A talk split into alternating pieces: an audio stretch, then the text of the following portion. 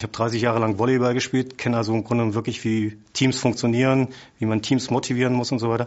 Und das ist natürlich so ein Thema, was wichtig auch bei unseren Prüfungen ist.